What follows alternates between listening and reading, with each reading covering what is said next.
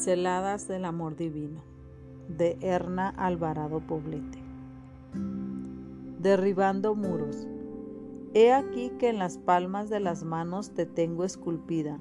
Delante de mí están siempre tus muros. Isaías 49, 16, Revelación 95. Hay muros que se han quedado como documentos históricos de la humanidad Resulta imposible no recordar el muro de Berlín, que dividió esa ciudad alemana en dos. No solo eso, sino que también separó familias y amigos durante un largo y triste periodo de casi 30 años. Sin embargo, el amor y la esperanza de un reencuentro los mantuvo unidos e hizo posible la caída. Fueron 120 kilómetros de cemento de 3.6 metros de altura donde cientos de personas dejaron su vida buscando la libertad.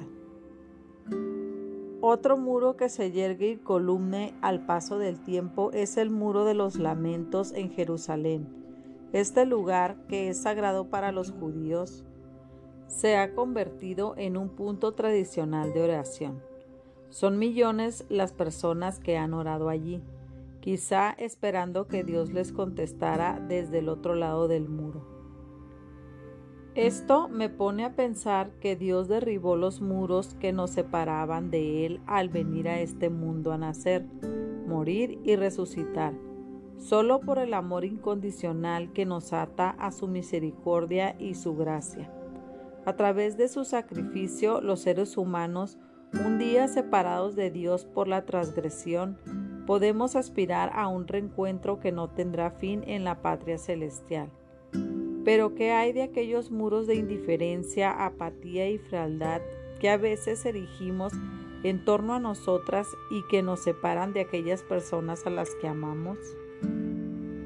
Estos son los que los expertos llaman muros emocionales. Son corazas que aprisionan y endurecen el corazón y que nos desconectan de nosotras mismas y de los demás.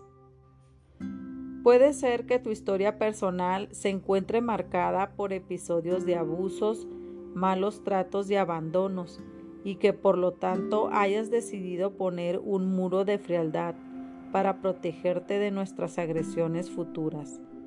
Debes saber que Dios está a tu lado, dándote contención, fortaleza y sabiduría para enfrentar tus miedos y para superar la fragilidad en la que te has encerrado. Querida amiga, ya es tiempo de derribar los muros. Abre tu corazón y tu mente, aprende a recibir y a dar afecto.